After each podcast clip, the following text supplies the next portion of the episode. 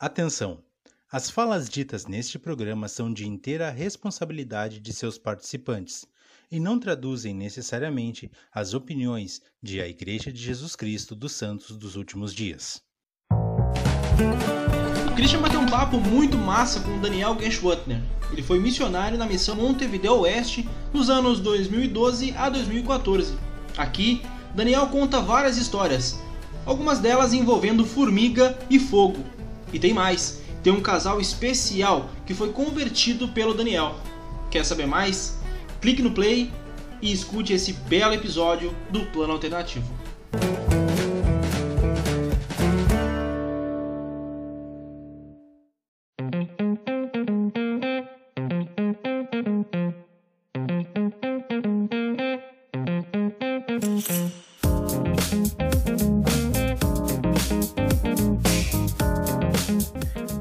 Bem, sejam todos bem-vindos. Esse é o Plano Alternativo. Hoje é sexta-feira, dia de conversar com um missionário que serviu em uma missão internacional. E hoje nós voltamos mais uma vez, então, para o Uruguai, missão Montevideo Oeste. Sempre um prazer especial poder conversar com ela, porque eu morava em Quaraí, que hoje em dia faz parte da missão Montevideo Oeste. E, bom, é, o pessoal uruguaio, eu tenho um carinho especial por eles todos. E por isso, a gente tem a honra de receber o Daniel me perdoem pelo, pela, pelo erro se eu errar aqui no sobrenome, ele vai me corrigir. Geschwantner. É isso, Daniel? Isso aí, olha, melhor que tá ótimo. ele serviu em Montevideo Oeste, como eu disse, de 2012 a 2014 e hoje ele vem contar um pouco das suas experiências conosco aqui no Plano Alternativo. Daniel, seja muito bem-vindo ao PA.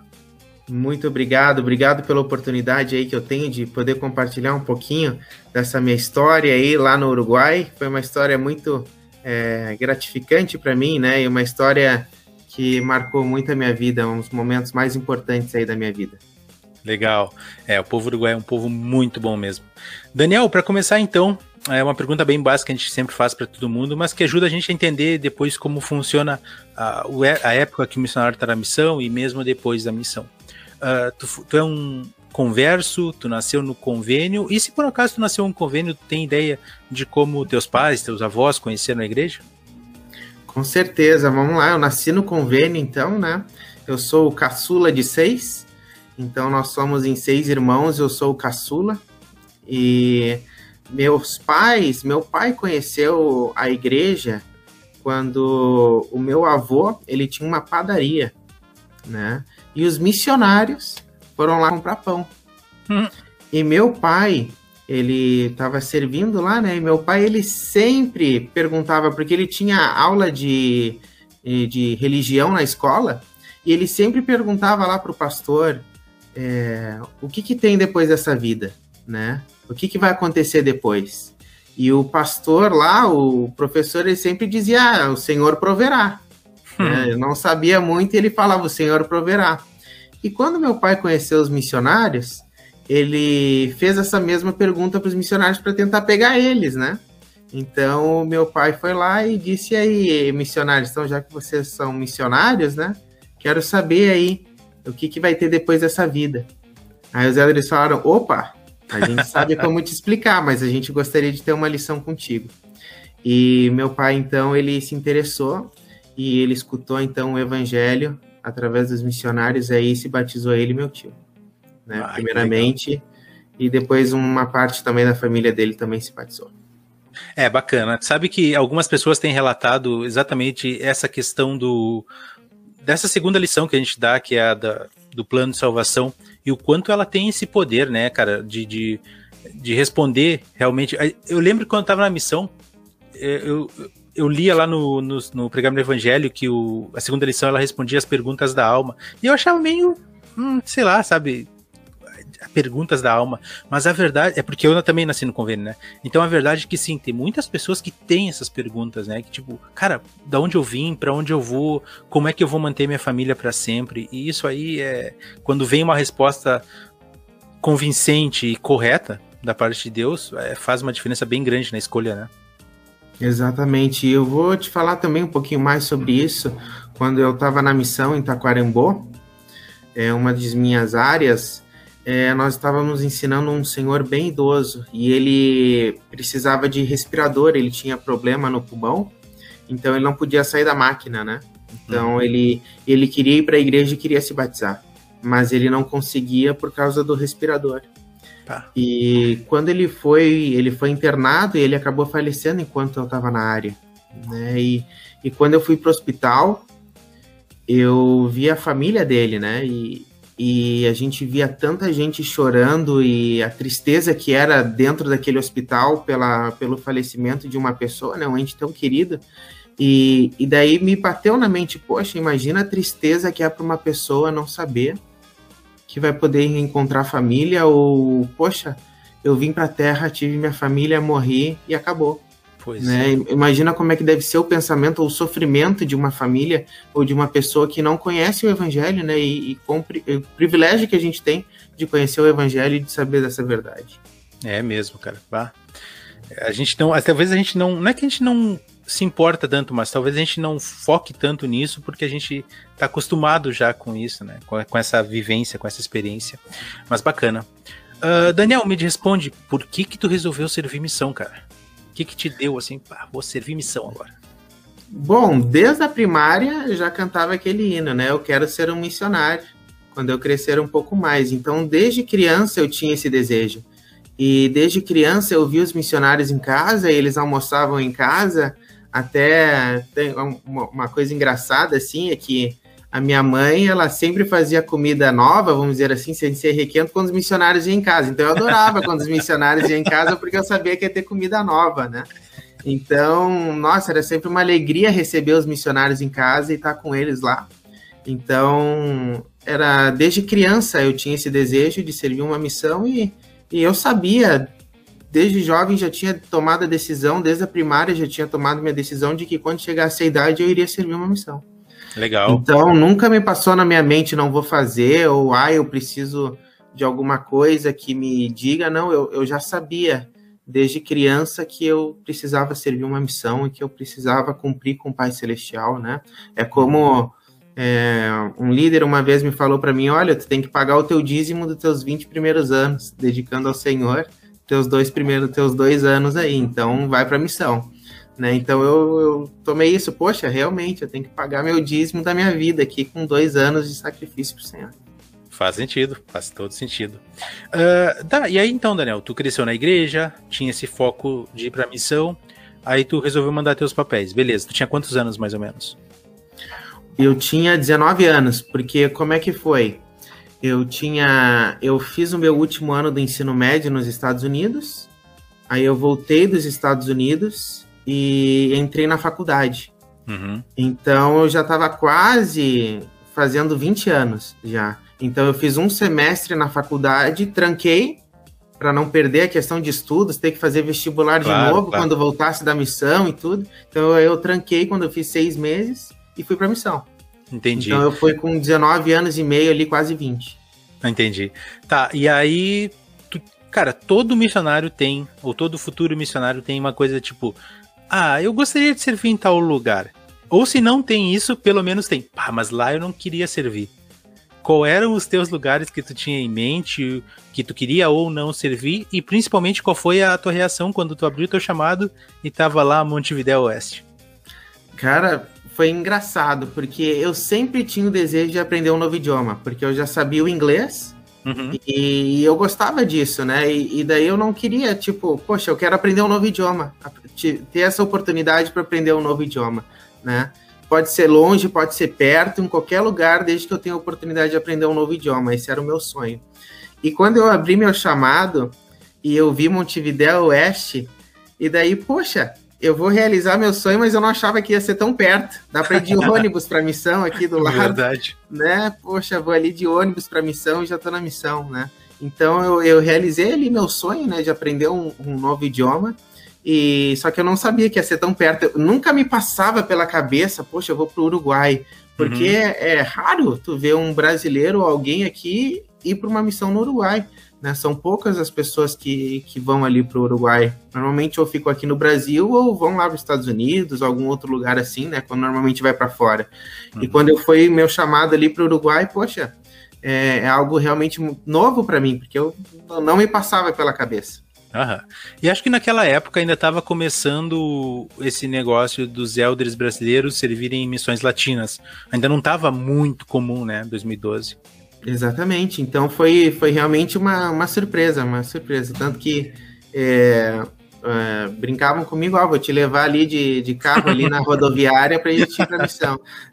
Passar Ribeira. Meu passeio, é, meu passeio mais longe foi para o CTM em Buenos Aires do que que eu, meu CTM foi lá em Buenos Aires e depois eu fui para o Uruguai. Esse foi meu voo mais longo. Assim.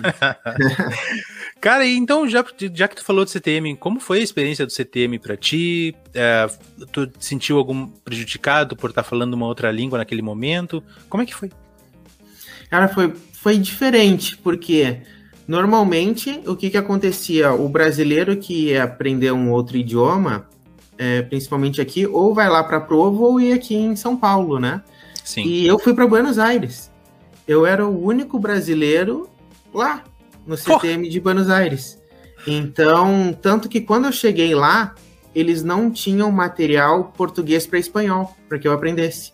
Eles só tinham inglês para espanhol, porque só tinha americano lá ou os próprios latinos que iam para lá.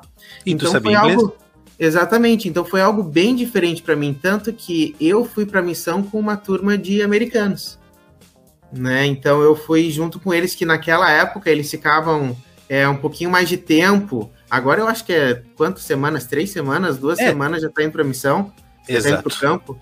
Naquela tá época, é, naquela época era, não lembro agora, acho que era nove semanas, não.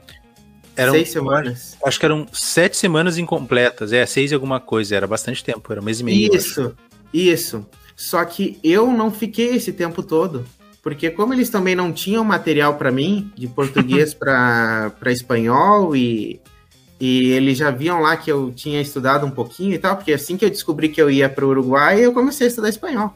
Ah, tá certo. Né? Então eu comecei a me preparar aqui no Brasil, então eu comecei a estudar espanhol e daí quando eu cheguei lá já me arrastava alguma coisa, né? Então eles me mandaram para o campo em três semanas.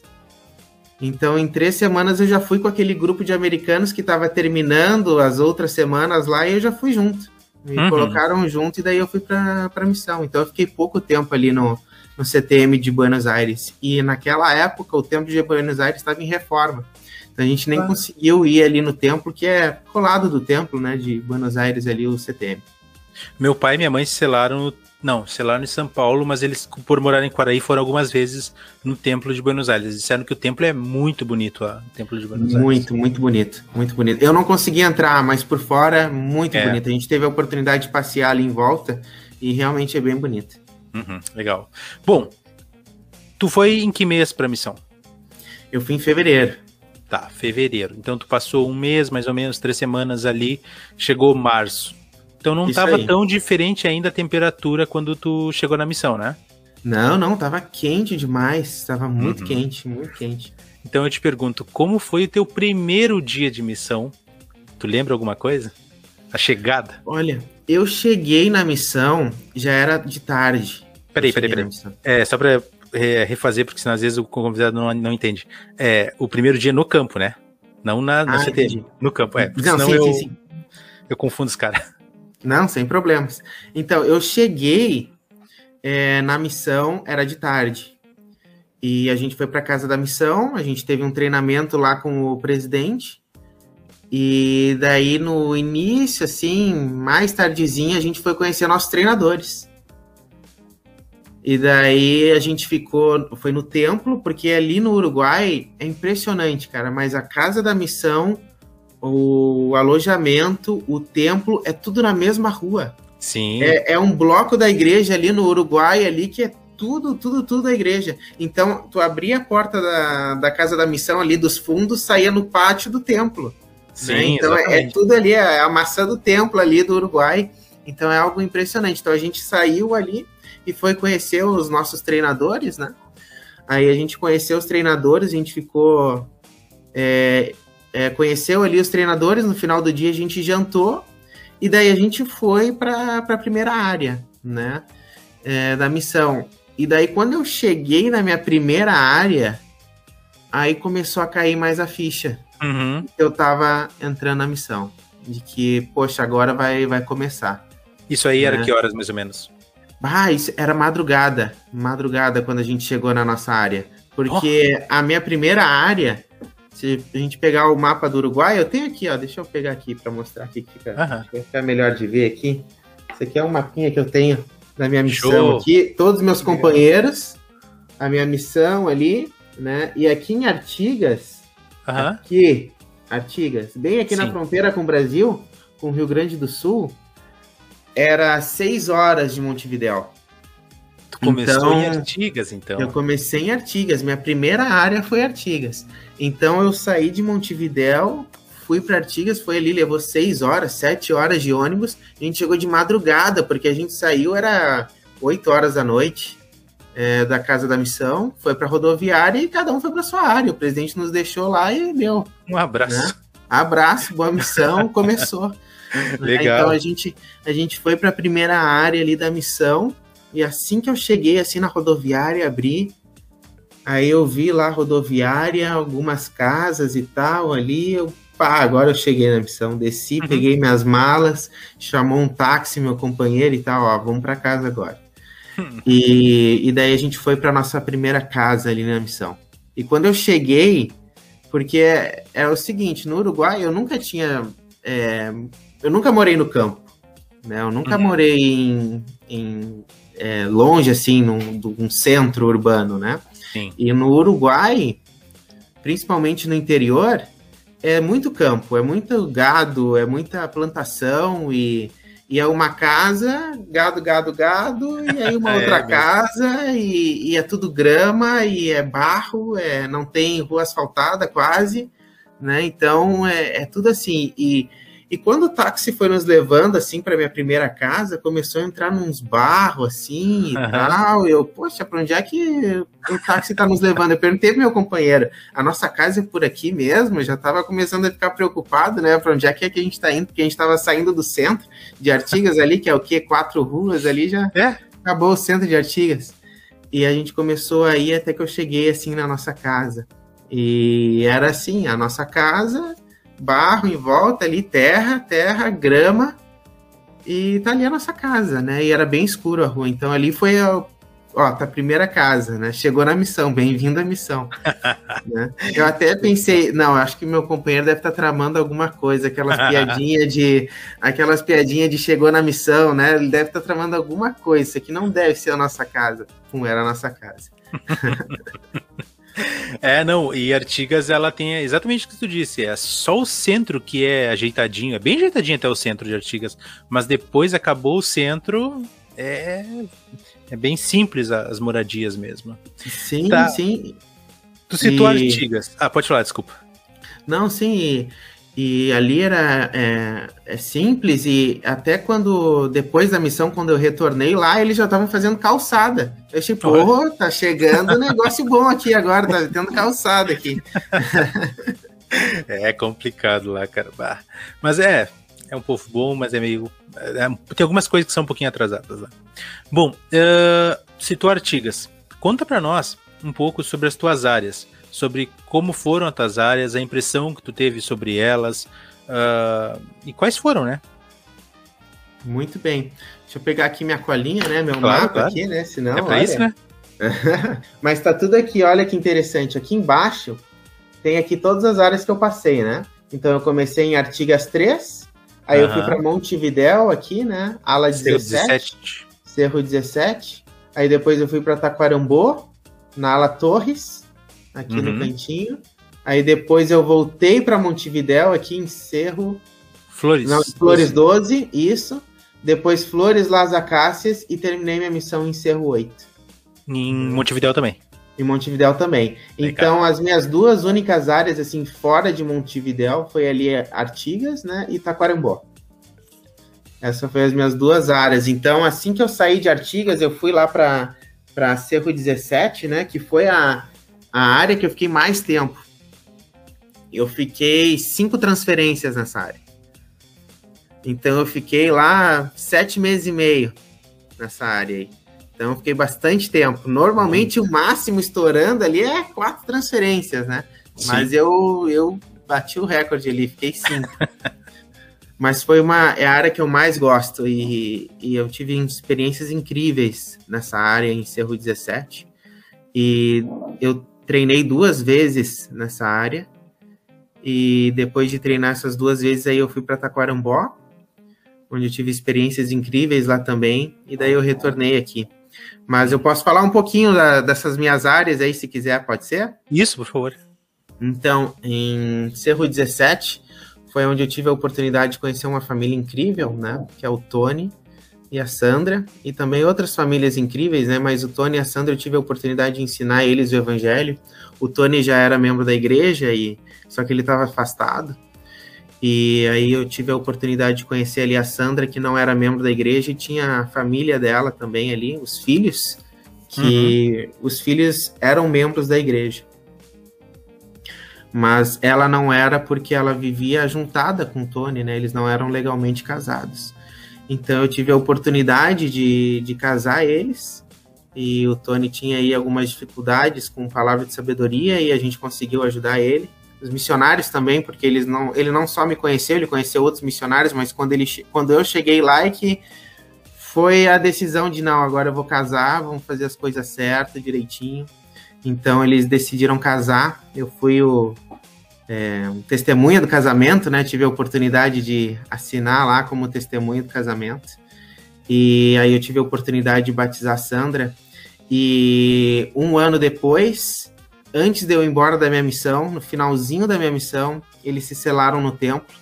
E eu tive a oportunidade de participar do selamento deles no templo. E hoje, há um tempo atrás, o Tony estava como presidente do quórum e a Sandra era presidente das moças da ala. Então eu estava muito feliz de que eu sei que eles continuam firmes e é bom ter esse contato, né? A internet nos ajuda bastante em ter esse contato. Eu volto e meia sigo bastante em contato com eles. Ah, que legal, é. E é, é, como é bom a gente se sentir útil na, na obra do Senhor, né? Não é a glória não é para nós, mas a gente poder participar e ver esse processo das pessoas deve ter valido bastante para ti. Não, e além disso, fortalece meu testemunho, né? De que eu tive a oportunidade de compartilhar com eles e, poxa, olha só o que, que o Senhor pode fazer na vida deles, porque é impressionante. Quando a gente está de fora e a gente olha uma família de como ela está uhum. e como que ela está agora, ou como que ela estava antes e como que ela está agora, é impressionante a mudança que a gente vê. Às vezes a família não nota essa mudança, porque é do dia a dia deles ali, mas claro, quando a gente está de fora e a gente vê isso, é incrível o que, que o Senhor faz para essas famílias e pelas pessoas. É isso aí mesmo. Muito bem. Ah, o uh, que, que eu ia te perguntar ainda sobre com questão às áreas? Como, é, como foi a adaptação a elas no sentido regional? Porque por mais que o Rio Grande do Sul e o Uruguai sejam irmãos aqui, né, de território, uh, tem uma certa diferença entre a cultura, o, a comida, o clima. O que, que tu sentiu de diferente? O que, que tu sentiu de parecido entre os lugares que tu passou e uh, o Rio Grande do Sul? Vamos lá, lá também tem o chimarrão, né? Eles tomam bastante chimarrão lá. Não, mas aquela erva e... deles é diferente. É diferente. É bucha, é, é que na realidade eu não sou muito fã do chimarrão, né? Se me ah, oferece, eu vou lá e tomo. Uhum. Mas, eu, é... mas na missão a gente não podia tomar. Ah, então não porque... fazia diferença. É, não fazia diferença pra gente, porque é, é, essa era uma das regras que a gente tinha lá que missionário não podia tomar chimarrão porque teve um missionário que se queimou. Aí, aí para não acontecer de novo, cortaram para todo mundo, né? Tá então, tá certo. Aí, aí, aí a gente não podia tomar chimarrão na missão, mas eles tomavam bastante. Então a gente dava lição, porque é, é que nem a gente chegava lá nas casas hum. e todas as pessoas assim, quatro horas da tarde, pegava essa cadeirinha, sentava na frente de casa, tomava chimarrão, comia ali umas bolachas d'água ali, alguma coisinha assim, tomando chimarrão e conversando. Né? E isso é o que? Perfeito pra gente, a gente adora isso, porque a pessoa não tem desculpa de tempo, não tem desculpa de que tem que sair, não tem desculpa de nada, tem que estar tá ali, tem que nos ouvir, né? Então a pessoa tá ali, isso é perfeito pra gente, a gente adorava. A gente adorava. Então a gente ia e ensinava as pessoas ali, a gente sentava na, na rua mesmo, ali no chão mesmo, a pessoa tomando chimarrão, a gente ensinava. Então a gente Show. aproveitava esses momentos e ensinava. Mas é, o chimarrão é, é, bastante lá. E muita sopa. Hum. E bastante sopa com pão, né? Eles comiam com pão a sopa. E bolacha. Eles têm umas gajetas lá, né? Aham. E, que são mais durinhas, assim, que eles comem com sopa, que é muito bom também. E a gente comia bastante sopa, né? Eu, nessa área aí, foi uma das áreas que eu mais comi sopa. Então, acho que eu nunca comi tanta sopa quanto naquela área lá de, em Artigas. Eu comi bastante sopa. E o clima, tu sentiu alguma coisa? Cara, mais frio e mais quente que aqui em Porto Alegre. Sim. E Sim. aqui em Canoas, aqui na região. Então, se tu acha que, que aqui é, é os extremos, aqui só gaúcho aguenta essa temperatura, no Uruguai, olha, tem que ser uruguaio mesmo para aguentar a temperatura. Porque é demais lá, é demais. O calor é muito quente, o inverno é muito rigoroso, muito rigoroso. É, eu acho que é porque. Eu não sei, eu tô sendo leigo aqui, tô dando um chute leigo.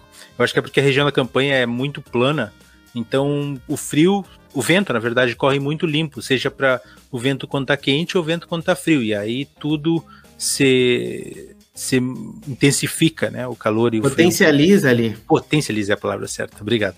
Ah, Daniel, eu sei que tu tem uma história envolvendo vento e envolvendo casas da missão. Conta pra nós uma casa peculiar que tu teve aí na, na tua missão.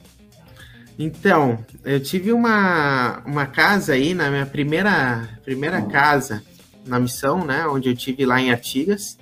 Teve uma situação engraçada, né? Que aconteceu lá com a gente, era muito frio. E a gente tinha um problema lá naquela casa, porque como era a casa e grama em volta, não tinha cimento, não tinha uma, uma base assim muito forte assim para sustentar a casa, era tudo grama em volta. Para te ter uma ideia, um parênteses aqui, a gente não podia pegar cortador de grama, porque é contra as regras da missão, tu pegar cortador de grama, né? Então a gente não podia cortar a nossa grama. Então o que, que a gente fazia? A gente chamava um irmão da ala que tinha cavalo e vaca e comia lá a grama Ah, tá certo. para cortar a nossa grama lá. A gente fazia isso, convidava o irmão. O único problema é que o que o cavalo comia soltava lá na nossa grama. Então, de noite, quando a gente chegava em casa, tinha que pegar a lanterna do celular ali para não acontecer estrago. Né? Então, essa foi a minha primeira casa da missão. A gente tinha que cuidar ali para não dar zebra. Né? Então, então, nessa casa, a gente tinha um grande problema com formigas. Porque elas Hum. tinham. estavam fazendo. Bah, tinha em vários pontos da casa. Tinha ali as formigas e elas estavam bah, pegando comida dentro da geladeira. Bah, pegava tudo. Nosso quarto, a gente acordava tinha formiga na gente. Vixe. Então era, era muito forte assim a formiga. Então eu tive a grande ideia, junto com meu companheiro, né? Da gente tocar fogo nas formigas. então a gente comprou álcool lá, né? E disse: ah, vamos dar um sumiço nessas formigas aqui, vamos ver se dá certo. Então, em cada ponto da casa onde a gente via ali que tinha um ninhozinho ali das formigas, a gente colocou álcool, né? E colocou um papel lá dentro, assim, e acendeu e tocou fogo nas formigas. lá. A gente tocou fogo na casa, cara. Então, vários pontos da casa ali acabaram queimando assim a parede e tal, mas foi a ideia que a gente teve ali na hora de, de eliminar o problema. Eliminou o problema por uns quatro dias, depois voltaram. mas a gente ficou livre lá por quatro dias, mas essa é uma situação engraçada ali que aconteceu com a gente na casa ali, que a gente tocou fogo na casa para acabar com as formigas. Tá louco. Cara, é, não, Elder de fogo nunca dá certo, não adianta. Mas, enfim. Ah, deixa eu ver o que mais que eu te perguntar. Ah, sim, a respeito disso é importante. Ah, a gente sabe que a missão ela não é só alegria. A gente sabe que ah, quando a gente fala na igreja, muitas vezes a gente acaba romantizando um pouco a missão, no sentido de que as coisas sempre são perfeitas, que tudo vai dar certo. O CTM acaba também romantizando um pouco a missão nesse sentido. Eu queria te perguntar uh, qual, foi, qual foi uma das dificuldades que tu teve nesse processo de adaptação, além da língua? Até porque a língua, tu, como tu disse, já estava treinando e tudo mais. E qual foi uma coisa que daqui a pouco tu não sabia que tu tinha e que te surpreendeu positivamente na missão? Vamos lá, só um parênteses aqui que tu comentou sobre a língua, né? Uhum. Eu cheguei na missão, minha primeira área fronteira com o Brasil, né? E todo Sim. mundo ali é impressionante. Todo mundo de Artigas sabe português. Mas quem é do Quaraí não sabe espanhol. É Exatamente. impressionante. Eu é sou prova viva disso. Então, quem mora no lado brasileiro não sabe nada de espanhol, mas os uruguais ali de Artigas sabem português. né? Então, quando eu cheguei na minha primeira área ali, né, que a gente estava ensinando tudo, eu, eu, achava, poxa, tá todo mundo me entendendo aqui, eu sou, pá, cheguei aqui, ó, já tô bombando aqui no meu espanhol. E quando eu me mudei para Montevidéu, eu fui ensinar a primeira família lá em, no, em Montevidéu, a pessoa não entendeu o que eu falei. Então eu tive um choque de realidade assim, poxa, mas o espanhol de Artigas é diferente do de Montevideo. Uhum. Aí, o pensador falou: não, é que lá eles falam português. então eu tive um choque assim na, na cultura, assim, principalmente na língua, né? Quando eu cheguei em Montevideo, que eu realmente tive que trabalhar também bastante o meu espanhol, porque eu tava ali falando um portunhol brabo ali na, na, uhum. na fronteira ali com, com o Brasil, né? Então, uhum. foi, foi essa experiência que eu tive. E qual que era a outra pergunta mesmo? Ah, e alguma coisa que daqui a pouco tu não sabia que tu tinha em ti, que positiva, na hora de ensinar, ou mesmo na hora de aprender, uh, enquanto estava estudando, alguma coisa que tu te surpreendeu positivo a respeito de ti mesmo na missão? Ou um dom, um talento adquirido, alguma coisa assim? Olha, na, na missão a gente descobre muitas coisas sobre nós próprios, né? E algumas a gente passou por momentos bem difíceis ali, que eu lembro que tu comentou um pouquinho sobre uma situação difícil. A gente passou por momentos muito difíceis, principalmente com pesquisadores também, né? Uhum. Que a gente ensinava, a pessoa queria queria fazer, queria conhecer o evangelho, queria é, se batizar, né? Mas às vezes tinha coisas ali que aconteciam que puxava a pessoa e ela não podia se batizar e a gente ficava muito triste, a gente sofria bastante.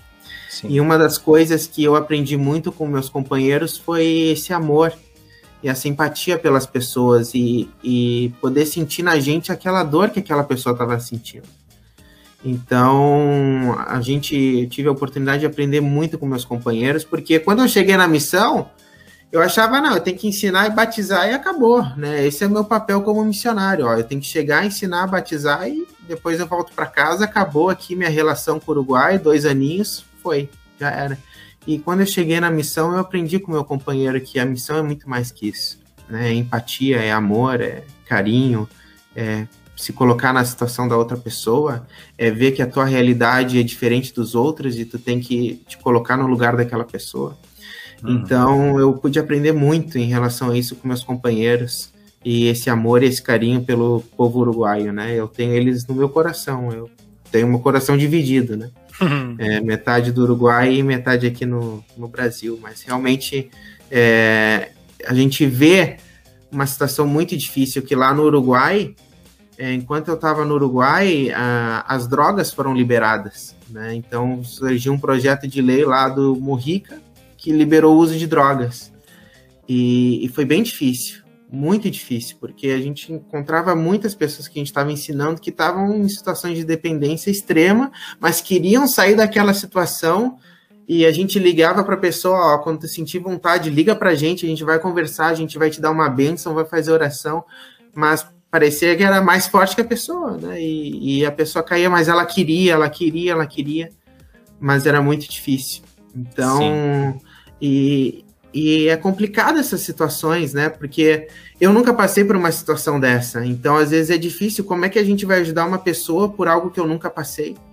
Então, realmente a gente ensinava pelo espírito ali, porque o espírito colocava as palavras na nossa boca no que, que a gente devia dizer para aquelas pessoas e para aquelas situações. Então, eu realmente testifico, eu sei que o espírito ele nos guiava nas lições e nos ajudava para dizer o que, que aquelas pessoas precisam ouvir naqueles momentos de que mais precisavam ouvir a voz do Senhor, né? Então esses foram os momentos assim mais complicados e difíceis que tive na missão, que tive a oportunidade junto com meus companheiros, né, de poder sentir o espírito e falar para aquelas pessoas o que, que elas precisavam ouvir naquele momento e ajudar aquelas pessoas. Perfeito, cara. Muito bom ter comentado tudo isso. E é, tu, tu, citou a questão das drogas, né? Mas antes até tu já tinha citado a outra questão do, do Tony, teu pesquisador uh, a respeito que ele não era casado, vocês ajudaram eles a casar e tudo mais. Uh, eu sempre fico pensando, e até a gente estava comentando isso algumas entrevistas atrás. Cara, são dois guris de 19, 20 anos que não sabem nada sobre a vida, que não tem, tipo, experiência beira ou zero. E a gente vai lá e ensina famílias uh, formadas que às vezes só precisam de um casamento, ou às vezes, como tu citou agora, é uma pessoa que precisa se livrar de um entorpecente, alguma coisa assim. E a gente não tem essa experiência de vida. Então, a, a, talvez um dos grandes aprendizados que todos nós precisamos receber na missão é o fato de que a gente não ensina nada, a gente só está ali para transmitir, como tu disse agora no final, as palavras que o Espírito te coloca na boca. Porque o missionário, se ele passa por uma diversidade grande como essas aí, encontra uma diversidade grande e vai só pela carne, vai só pelas capacidades dele, olha, tudo bem, ele pode conseguir ajudar uma pessoa, mas são muito, é muita dificuldade que ele não conhece, que ele não tem a vivência para poder sozinho fazer as coisas. Por isso é tão importante que o Espírito é, esteja trabalhando o tempo todo ali, que a gente esteja digno de de receber o Espírito Santo, as, as orientações dele. Né? Bom, uh, nessa, nessa linha de raciocínio ainda, Daniel, conta para nós uma história que tu guarda com carinho, além das que tu já contou. Se tu tiver mais alguma, eu tenho certeza que tu tem. Uma história que tu guarda com carinho por ter sido bem espiritual para ti. Olha, além dessa com o Tony, né, que foi um feito muito especial, a gente tem uma, um outro feito. Foi uma, uma irmã, ela tinha mais de 80 anos. E ela tinha que fazer hemodiálise é, dia sim, dia não. E ela já tinha muitos acessos no corpo, né? Então ela não podia mais, por exemplo, furar outra veia. Uhum. Então ela já ficava com, com a proteção, né? Para fazer a hemodiálise é, do sangue dela é, um dia sim, dia não. E a gente começou a ensinar ela. E ela não podia sair de casa, ela já era aposentada, ficava em casa o tempo todo, os filhos trabalhavam, traziam as coisas para casa, ela tinha muita dificuldade de locomoção, ela andava com ajuda, e mas ela queria se batizar. E essa foi uma das experiências assim, incríveis que eu tive na missão, que a gente levou ela para a igreja e ela a gente tapou o corpo dela com é, tipo é, isso filme, né? Para a água não bater no corpo dela, vamos dizer assim, aonde estava é, o, o ponto, né? Para fazer a hemodiálise, porque não podia entrar água, né? Porque se entra água ali dá problema, né? Então, e ela tinha muita fé e ela queria muito se batizar. Então a gente preparou ela para o batismo dela e eu tive a oportunidade de batizar ela. E quando ela saiu da água, ela olhou para mim e falou: agora eu tô pronta, né? E, e isso me deixou assim alegre pela oportunidade que eu tive de conhecer ela e poder ter batizado ela e, e ter tido essa experiência na minha missão, né? De ter participado desse momento incrível que eu tive com ela. Show. É, essas manifestações de fé que a gente tem a oportunidade de, te, de testemunhar são, são incríveis, cara. A gente vê que às vezes a nossa fé não é que ela seja pequena, mas é uma fé que está acomodada e a gente vê essas pessoas assim que pô, fazem de tudo para alcançar esse objetivo, renova muito a nossa fé. Né? Uh, última pergunta ainda sobre a missão. Daniel, fala um pouquinho sobre teus companheiros. O que, que tu teve a oportunidade? Tu já comentou que tu aprendeu bastante amor ao próximo, né? Eles te ajudaram a ter empatia pelas pessoas. Tem mais uma ou duas coisas que tu lembra que aprendeu com eles? Uh, se quiser citar o nome de algum específico, também fica à vontade. Olha, vou olhar aqui minha colinha. É isso aí. aqui, ó. Deixa eu até contar, porque de cabeça eu não sei quantos companheiros eu tive, né? Beleza. Então, Quantos, vamos... é, quando a gente fala gringo, normalmente está falando de americano, mas aí no teu caso, uhum. gringo, gringo é quem serviu fora, quem era, quem não era do Uruguai. Isso, bah, se for isso, aí todo mundo. Né? Todos todo aí mundo, Todos são fora do Uruguai. Ah, tu todos tinha o que aí? Vamos ver que então, país aqui, ó, O meu treinador é paraguaio, é o Deror uhum. Techado. Aí depois americano, é o Dernuffer. Uhum. Aí tem o Carlos Garcia, que ele era da Guatemala. Guatemala. Hugo Silva, brasileiro. Elder Castor, ele é do México. Larson, americano. Vega, peruano. É, é, Vasquez, ele era. É... Ah, lá perto também na América Central. Hum. Um país lá, acho que é República Dominicana, talvez. Pode ser. Isso, eu acho que ele era de lá. Elder Mendieta, peruano. Brown, americano. Bossa, colombiano. E por último aqui, um americano. Running. Esse é o The Running. Tá, mas então, então, cara, tu lidou com muita cultura diferente, né? Muita cultura diferente, muita cultura diferente. E eu pude aprender bastante com cada um deles. E cada um, porque eu tive ali colombiano, peruano, Guatemala, e cada um diz que seu espanhol é o melhor espanhol. então eu tinha lá vários lá, não, mas tu não fala assim. Tu não fala, por exemplo, rua em hum. espanhol. Hum é, de acordo com o espanhol verdadeiro, seria calle, né? Só, que no, só que no, Uruguai, isso, no Uruguai uhum. falam caixa, porque tem dois L's, então tem esse chiado aí no meio. Aí isso. o colombiano fala, não, não é assim que se fala, é assim que se fala. Então cada um dizia lá, não, o espanhol aqui é o meu é verdadeiro. Que legal. Mas, isso, então eu tive, aprendi com cada um deles, tive experiências, né? E principalmente ali quando eu fui treinar, tanto o brasileiro, o Hugo Silva, porque eu cheguei ali no Cerro 17, tive duas transferências com esse da Guatemala, o Helder Garcia. Aí eu fui treinar o, o Helder Silva, né, brasileiro. Ele só ficou uma transferência comigo porque ele teve um problema de saúde e teve que retornar para casa. E depois eu fiquei mais duas transferências daí treinando de novo o Helder Castor, né, que ele chegou da missão e eu comecei a treinar outra pessoa. E o Elder Castor mexicano, é, eu sempre pensava, poxa, eu fui ouro lá, eu fui novinho, cheguei na missão, e lá na missão a gente falava ouro, né? Que chega e é um ouro na missão, né? Tem uhum. que ser uhum. cuidado, né? Então eles falavam ouro.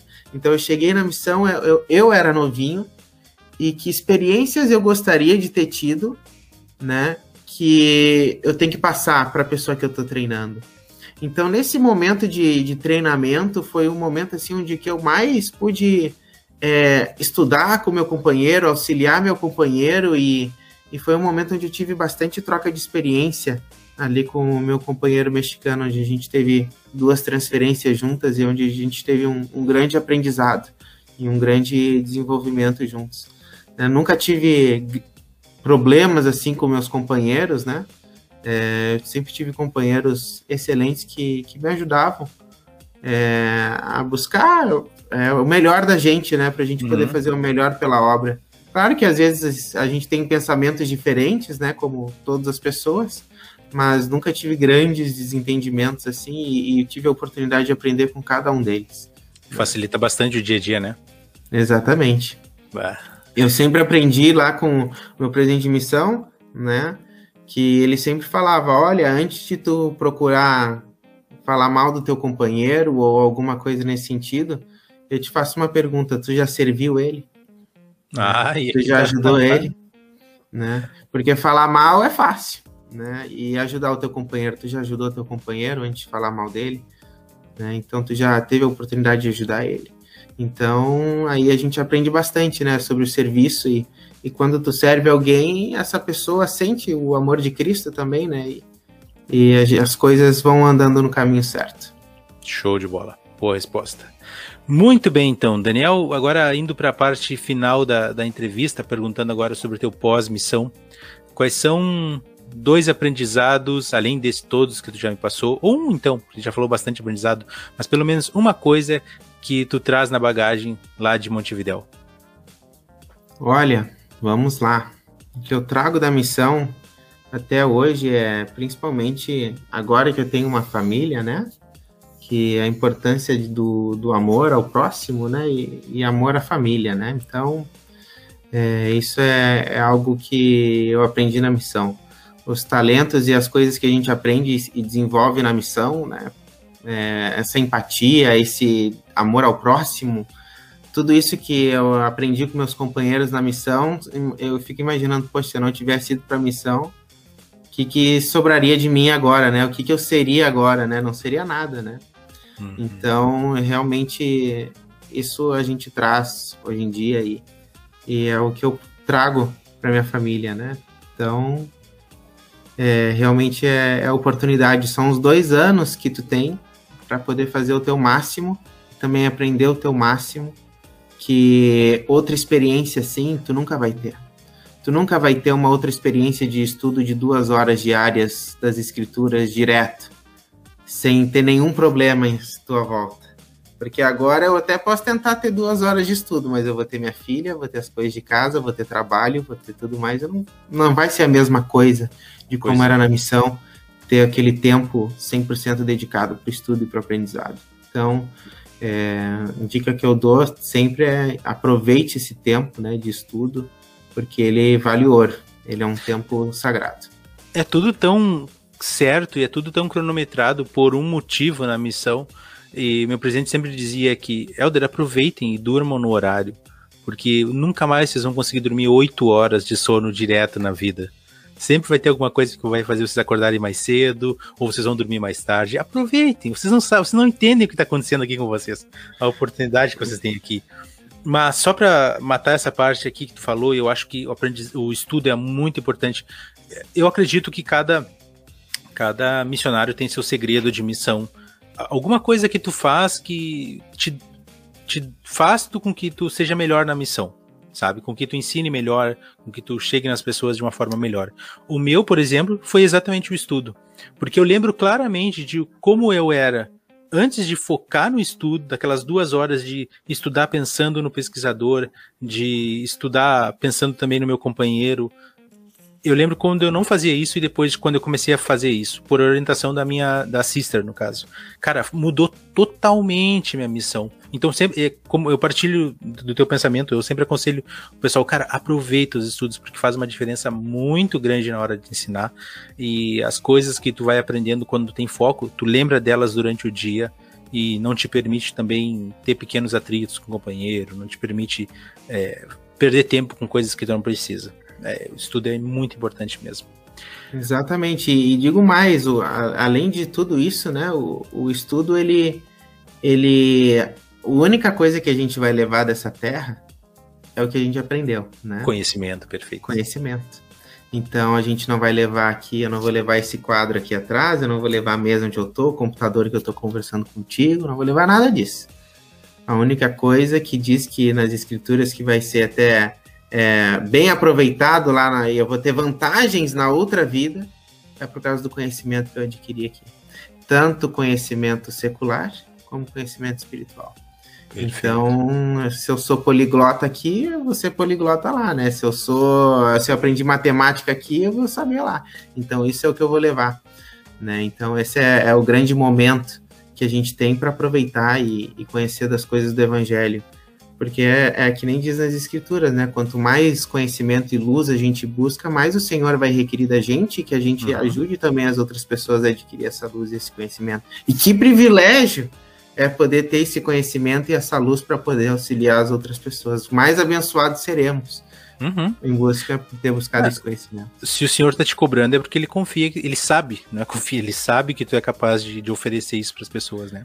Exatamente. Ele só vai deixar tu aprender isso, ele só vai deixar tu fazer isso se ele sabe que tu é capaz de fazer, né? Tu é capaz de aprender e aplicar isso, né? Porque ele nunca vai dar algo a mais que a gente não possa fazer.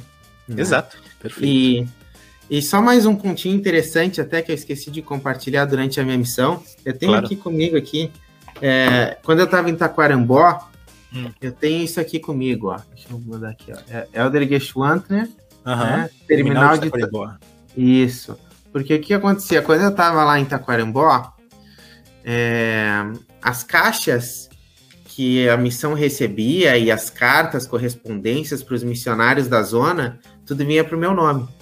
Então hum. eles mandavam uns malotes e quando, principalmente quando os missionários americanos recebiam aquelas caixas cheias de chocolate e tudo mais, era tudo no meu nome, que eu tinha que ir lá retirar. E em Taquarambó, como a nossa área era muito grande e a gente cuidava de toda a zona, nós tínhamos bicicleta. Então ia eu e meu companheiro pedalando até o centro de Taquarambó, a gente ia lá buscar as coisas que estavam lá no meu nome, e uhum. quando os elders mandavam caixa, a gente tinha que carregar as caixas em cima da gente da bicicleta para poder levar para reunião de zona Nossa. e reunião de distrito, com as caixas tudo segurando na nossa bicicleta. Era eu com três caixas, quatro caixas, meu companheiro com outras três, quatro caixas lá para a gente levar é, para reunião de distrito e reuniões de zona que a gente tinha lá uma vez por semana. Então eu ia retirar isso. E também caixa de livro de Mormon, né? Porque vinha tudo no meu nome. Então chegava as caixas de livro de Mormon, mais as caixas dos missionários, mais as cartas, mais as correspondências, mais as coisas da missão que tinha que vir pra gente. E daí eu ia lá, quando eu via lá é, Elder Geschwanter e um monte de caixa, eu, pá, o que, que essas mães de missionário estão mandando aqui? Querem acabar comigo aqui.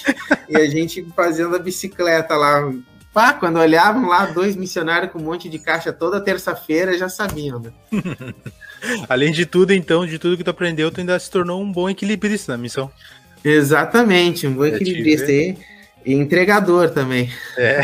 Já fazia Uber e iFood aí, ó, muito aí, antes ó. de isso existir. Já fazia as entregas de bicicleta. Tá certo. Tá que, que é carregar uma mochilinha escrito iFood? Eu quero ver carregar a caixa. Três, quatro entregas. É, né? é. Muito bem. Uh, depois de tudo isso, então eu te pergunto, na visão do Daniel, quem foi o Elder Gash Wonder? Olha, essa pergunta é, é muito importante, faz meditar bastante. Acredito que o Elder Geschwantner foi uma pessoa esforçada que quis fazer a vontade do Senhor.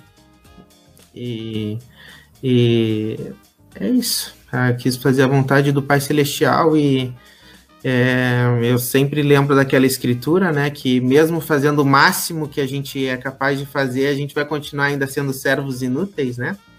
Mas eu sinto que o Pai Celestial, quando eu terminei minha missão, eu fiz uma oração a Ele no templo, né? E, e eu fiz uma pergunta para Ele, Pai Celestial, tu aceita a minha missão, né? Tu, esses dois anos, tu, tu aceita Ele? É, esse tempo que eu te servi, eu senti paz no, no, espírito, né? Senti paz no meu coração de que o Pai Celestial tinha aceitado esse, esse tempo que eu dediquei. Na realidade, eu fiquei mais de dois anos. Fiquei dois anos e uma transferência a mais. Fala, eu fui puxa. aqui, ó. Tem anotadinho aqui, ó. Eu fui dia 23 de fevereiro de 2012 e voltei 14 de março de 2014. Bah. Que é mais que legal, de dois anos. Que legal, que legal. então Bom, eu, eu é. sinto que, que é isso, que eu fui o Elder Geschwantner que o Pai Celestial queria que eu fosse. E, e ele me moldou para falar o que ele queria que eu falasse. Perfeito. É, eu acho que as duas coisas que tu citou ali no início, elas fecham bem com tudo que tu falou depois, porque a missão é isso, cara, é se esforçar e deixar que o Senhor dite as coisas, né? Tu falou que eu me esforcei para fazer a vontade de Deus. É isso. Faz o teu melhor e tenta seguir a Deus. Essa é talvez a, fórmula mais simples e mais correta de servir a missão. E então, Daniel, uh, já que tu sentiu tudo isso a respeito da tua missão, que conselho tu daria para um rapaz que está em dúvida sobre servir ou não uma missão de tempo integral? Olha, o conselho que eu posso dar é seguir os profetas. Né? Se esse se esse rapaz tem alguma dúvida, é seguir o exemplo dos profetas. Eles e seguir o próprio exemplo do Salvador também. Né? O Salvador ele é nosso exemplo perfeito e ele veio e cumpriu a sua missão. Então, quem sou eu para não cumprir a minha missão de dois anos, né? Então, se o Salvador veio e cumpriu a sua missão, por que, que eu não vou cumprir a minha missão que eu tenho de dois anos com ele? E o melhor de tudo é, é que eu não vou dar minha vida como o Salvador uhum. deu, né? É, eu vou dar a vida em outro sentido, né? Dando meu esforço, meu máximo, mas é, eu dar meus talentos, é, é, meu tempo, né? Isso. Meus talentos para o Salvador. Então eu, eu, peço que o conselho que eu dou é orar ao Senhor, né? E, e, e ver, poxa, é, se eu tô na dúvida aqui, eu vou seguir o teu exemplo, Salvador, do Salvador Jesus Cristo, e o exemplo dos profetas de servir uma missão. E eu tenho certeza de que se o rapaz está na dúvida de ir para missão, mas ele for para missão, ele vai sentir o Espírito, ele vai conseguir ajudar muitas almas a, a vir a Cristo, porque quando o Senhor, é, independente da pessoa, se a pessoa está digna de servir uma missão, ela deve servir uma missão, porque o Pai Celestial ele nos usa de instrumentos, né? O Pai Celestial podia fazer muito bem as pedras falarem, uhum. descer anjos do céu, ministrar, batizar, resolvido né? Mas não. ele dá essa oportunidade pra gente, né? Que temos que temos aí imperfeições, né? Que somos imperfeitos, mas ele dá essa oportunidade para a gente poder fazer isso e, e essa oportunidade vale ouro. Perfeito. E é o momento que a gente tem.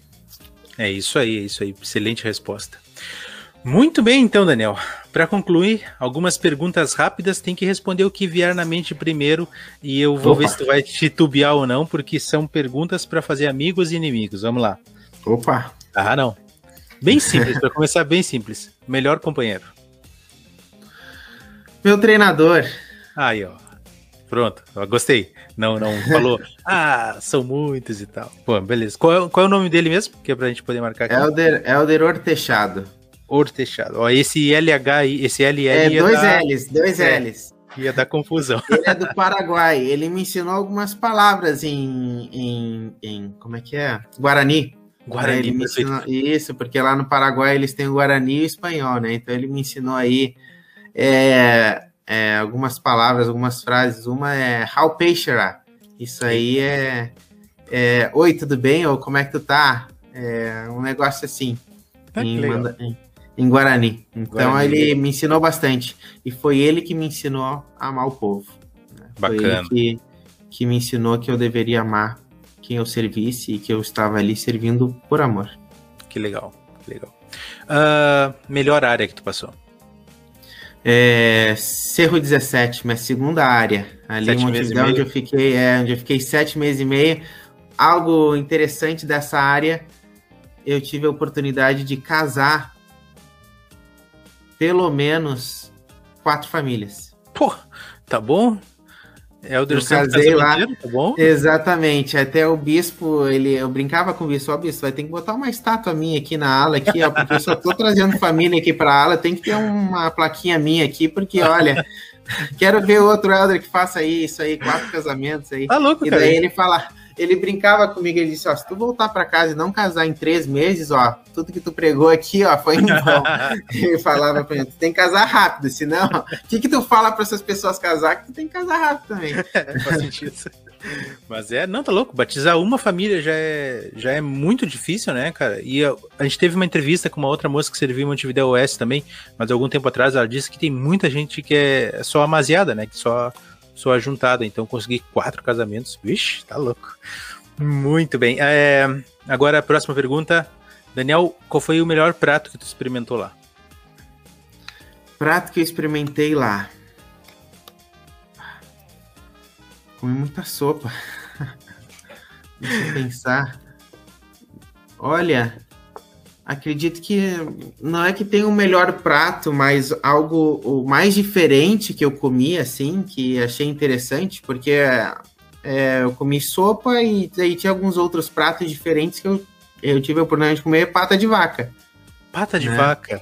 Pata de vaca. Então Sim. tem a pata ali, e daí, é, não sei se vocês já comeram uma pata de vaca, mas dentro da, no miolo da pata tem um, uma carninha ali dentro.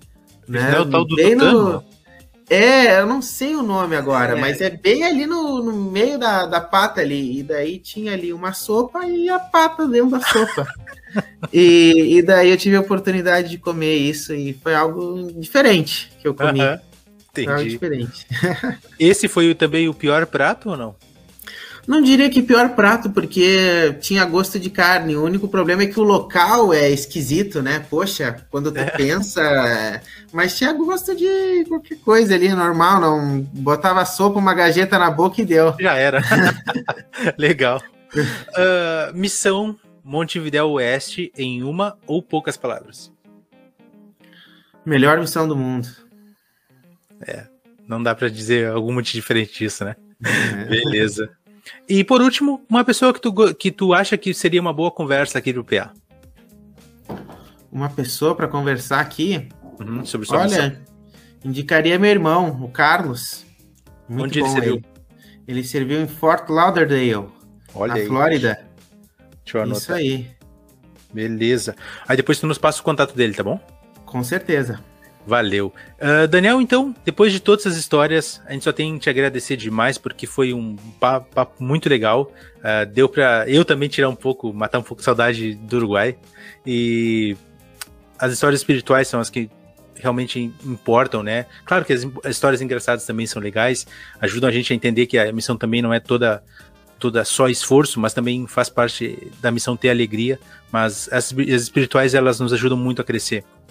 Então, por tudo isso, te agradecemos por ter participado aqui do PA e gostaríamos de ouvir as tuas considerações finais aqui.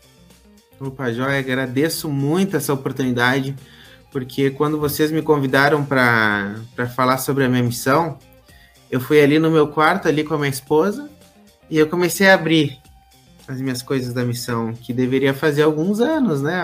Que eu não abria e não olhava as coisas da missão, e me trouxe muita alegria poder ver muitas coisas ali da minha missão e de coisas que eu pudesse compartilhar aqui. E eu fiquei muito feliz de ter tido essa oportunidade, que se não fosse pelo convite de vocês, talvez eu não teria olhado hoje, teria feito outra coisa, né? E eu agradeço muito essa oportunidade que eu tive de poder ver minhas coisas da missão, poder falar da minha missão, poder ter orgulho de ter feito uma missão e e poder saber de que o Pai Celestial ele, ele nos ouve, ele nos conhece e eu tenho um testemunho tão forte sobre a missão e a importância de, de servir uma missão, que eu realmente sei que o Pai Celestial ele nos ama e ele está ao nosso lado e eu nunca me senti tão perto do Pai Celestial, poder ter o contato dele como se eu estivesse caminhando do meu lado. Quando eu estava indo ensinar as lições e ter um contato tão próximo dele, assim como eu tive na missão. E realmente eu só tenho a agradecer essa oportunidade e, e o convite que vocês me fizeram aí de poder falar sobre a minha missão. Show de bola. Muito obrigado mesmo, Daniel, por, pelas palavras e por todas as experiências que tu compartilhou conosco. Pessoal que estava nos ouvindo até aqui, muito obrigado também por estarem nos assistindo, nos ouvindo, se estiverem no Spotify.